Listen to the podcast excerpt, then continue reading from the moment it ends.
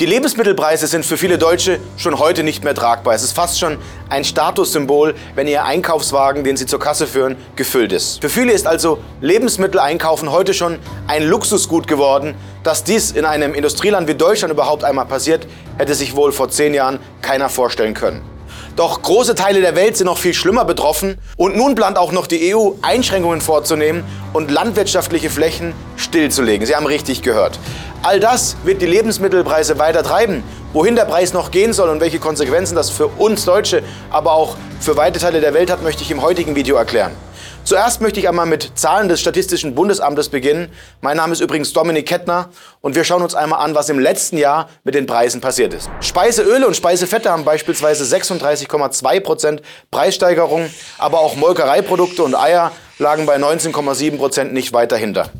Fleisch und Fleischwaren haben mit 14,6 Prozent ebenfalls eine enorme Preissteigerung erlebt und auch Brot bzw. Getreideerzeugnisse sind mit 13,5 Prozent für viele Menschen erheblich teurer geworden. Summa summarum haben sich also laut dem Statistischen Bundesamt die Lebensmittelpreise im Jahr 2022 um 13,4 Prozent gesteigert. Wer von Ihnen hat diese 13,4 Prozent mehr auf sein Gehalt obendrauf bekommen? Schreiben Sie gerne mal in die Kommentare, ob Sie eine derartige Gehaltsanpassung nach oben gefunden haben. Im Übrigen haben wir unseren Mitarbeitern den Inflationsbonus voll ausbezahlt und ich würde mich natürlich freuen, wenn der ein oder andere sich auch in unserem Unternehmen bewirbt. Die Karriereseite befindet sich ebenfalls unter dem Video, falls Sie mit Ihrem Job nicht zufrieden sind. Und auch hier schwebt wie immer über allem die große Klimaagenda, die auch beim World Economic Forum in diesem Jahr vorangetrieben wurde.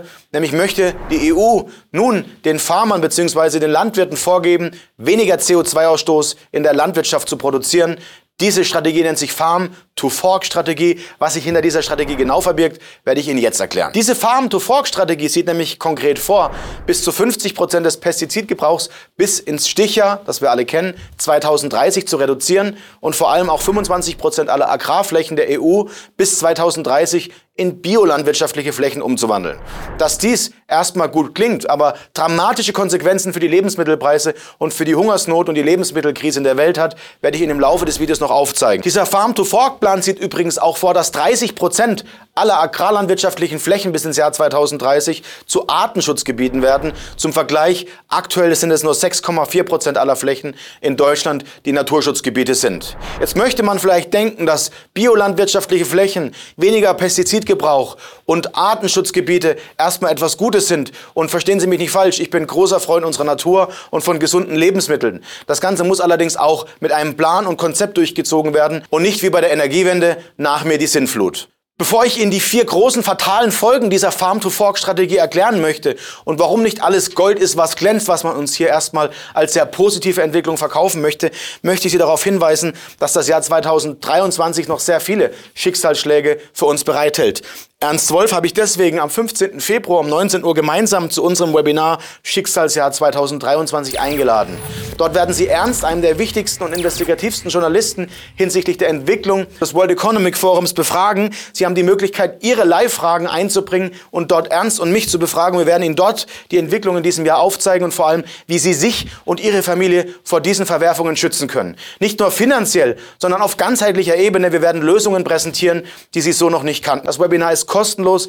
Die Teilnehmerplätze sind leider limitiert. Unter dem Video ist der Anmeldelink und ich freue mich, wenn Sie dabei sind. Nun zurück zu den vier großen Problemen an dieser Farm-to-Fork-Strategie, die die EU massiv vorantreibt. Der erste wichtige Punkt, den wahrscheinlich jeder spüren wird, ist, dass die Lebensmittelpreise massiv steigen werden. Und ja, Sie haben richtig gehört, trotz dass die Preise auch im letzten Jahr schon gestiegen sind und viele Menschen jetzt hoffen, dass es durch einen Rückgang der Inflation zu einer Erholung kommt, werden diese Preise auch im Jahr 2023 massiv steigen. Die Gründe dafür liegen auf der Hand. Denn die Konsequenz daraus ist ganz klar, dass die Lebensmittelproduktion geringer ausfällt, die Lebensmittelpreise deswegen steigen, wo also ein geringeres Angebot ist, wird eine höhere Nachfrage und auch ein höherer Preis entstehen. Und das, obwohl die Tafeln in Deutschland jetzt schon Rekordzuläufe verzeichnen. Ich kann nur an jeden von uns appellieren, an die Menschlichkeit, unterstützen Sie auch Ihre Mitmenschen und vor allem diejenigen, die derzeit auf der Strecke bleiben, weil sie sich diese Entwicklung nicht mehr leisten können. Doch warum wird die Lebensmittelproduktion eigentlich geringer ausfallen? Denn ohne die Pestizide, die ja nach und nach reduziert werden sollen, wird es weniger Ernteerträge geben. Der Bauernverband warnt sogar vor erheblichen Ertragseinbußen, wie Sie hier sehen können. Und natürlich wird es auch weniger Ernteerträge geben, wenn wir landwirtschaftliche Flächen stilllegen, zu Artenschutzgebieten umwandeln oder zu biolandwirtschaftlichen Flächen umfunktionieren. Doch auch hier möchte ich auf einen erfahrenen Experten hinweisen, nämlich den Landwirt Anthony Lee, der ganz klar von sich gibt, dass die Umwandlung zu biolandwirtschaftlichen Flächen die Erträge um 50 Prozent reduziert. Doch hören Sie selbst, was er sagt. Aber äh, die Landwirtschaft und wir produzieren Lebensmittel, also das wichtigste Gut aus Sonne, Erde und unserem Know-how. Und ähm, das setzen wir gerade dramatisch aufs Spiel. Und ich behaupte aus ideologischen Gründen, Farm to Fork ist eine Strategie des Green Deals. Wir sollen also in Europa immer mehr Flächen stilllegen, 10 Prozent bis 2030. Wir sollen 25 Prozent auf Bio umstellen. Da erntet man maximal die Hälfte des Ertrages. Und ähm, wir brauchen aber mehr. Wir brauchen also immer mehr. Und ich weiß, es gibt ein Verteilungsproblem auf dieser Welt, aber wir haben wie Herr Guterres sagt, ein Tsunami von Hunger auf diesem Planeten. Jeder zehnte Mensch hungert.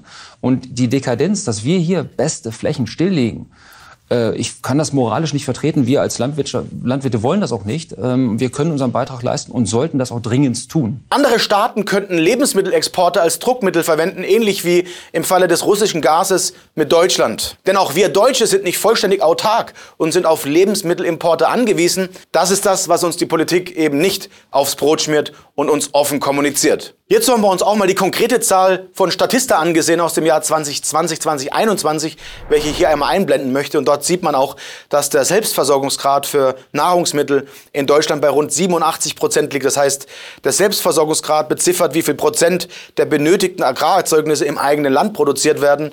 Und im Falle einer Unterversorgung, also unter 100 Prozent, sind wir auf Importe angewiesen und 87 Prozent sind nun mal weniger als 100 Prozent. Natürlich würde das nicht die gesamte Bevölkerung treffen, aber immerhin 13 Prozent der Deutschen bzw. der Erzeugnisse, die wir derzeit konsumieren. Doch wen interessiert schon Deutschland? Wie sieht es mit dem Rest der Welt aus? Denn große Teile der Welt werden hier auf der Strecke bleiben. Denn die EU-Länder, unter anderem auch Deutschland, sind zwar in der Lage, erhöhte Lebensmittelpreise zu bezahlen und somit den globalen Lebensmittelmarkt leer zu kaufen, doch dass viele Entwicklungsländer dabei auf der Strecke bleiben, vertuscht man hier ebenfalls. Die Folge wäre also, wir kaufen den Weltmarkt leer und Entwicklungsländer wie Afrika und insbesondere Afrika bleibt auf der Strecke. Wenn also Länder wie Afrika auf der Strecke bleiben, erzeugt dies wiederum in Länder, wo eben diese Hungersnot nicht existiert und genau diese Politik kennen wir ja bereits seit der Merkel-Ära. Dass unsere Politik also keine Rücksicht auf den Rest der Welt gibt, zeigt aber auch, dass ähnlich wie bei der LNG, also der Flüssiggaspolitik, Deutschland dafür sorgt, dass es anderen Ländern auf die Füße fällt, was diese Gier nach Gas und diese Fehlpolitik im Energiesektor erzeugte.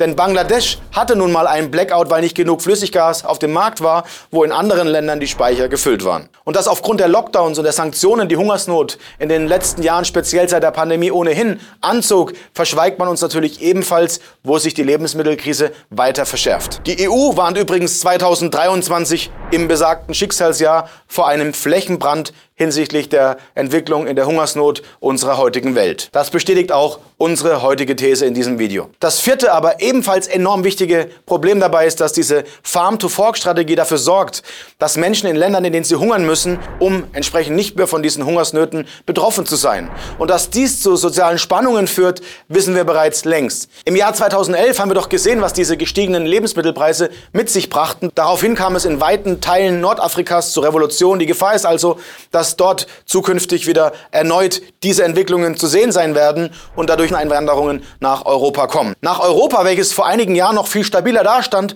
heute aber selbst vor einigen enorm großen Problemen steht, wie der Deindustrialisierung und der immer schlechter werdenden demografischen Entwicklung.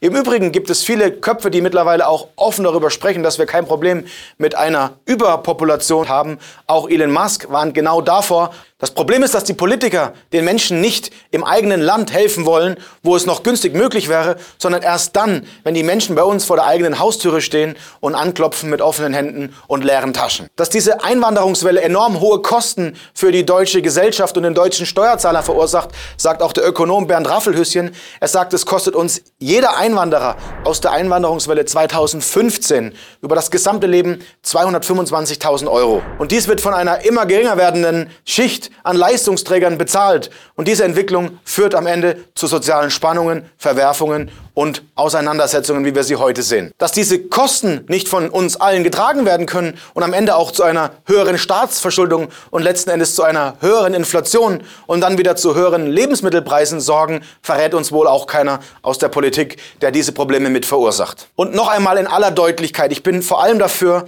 unsere Umwelt zu schützen und Menschen in Not zu helfen. Doch es darf nicht sein, dass der Staat in jegliche Entscheidungen eingreift, denn diese Entscheidung, wenn wir den Landwirten jeden Handgriff vorschreiben, führt am Ende zu einer Planwirtschaft und wo Planwirtschaft endet, wissen wir alle, in Verarmung. Weitere Hintergründe zu dieser Lebensmittelkrise werden wir in unserem gemeinsamen Webinar am 15. Februar um 19 Uhr besprechen. Melden Sie sich deswegen jetzt unbedingt an. Ich freue mich riesig, wenn Sie dabei sind. Hier sehen Sie das letzte Gespräch von Ernst Wolf und mir. Vielen Dank und halten Sie den Kopf weiterhin hoch.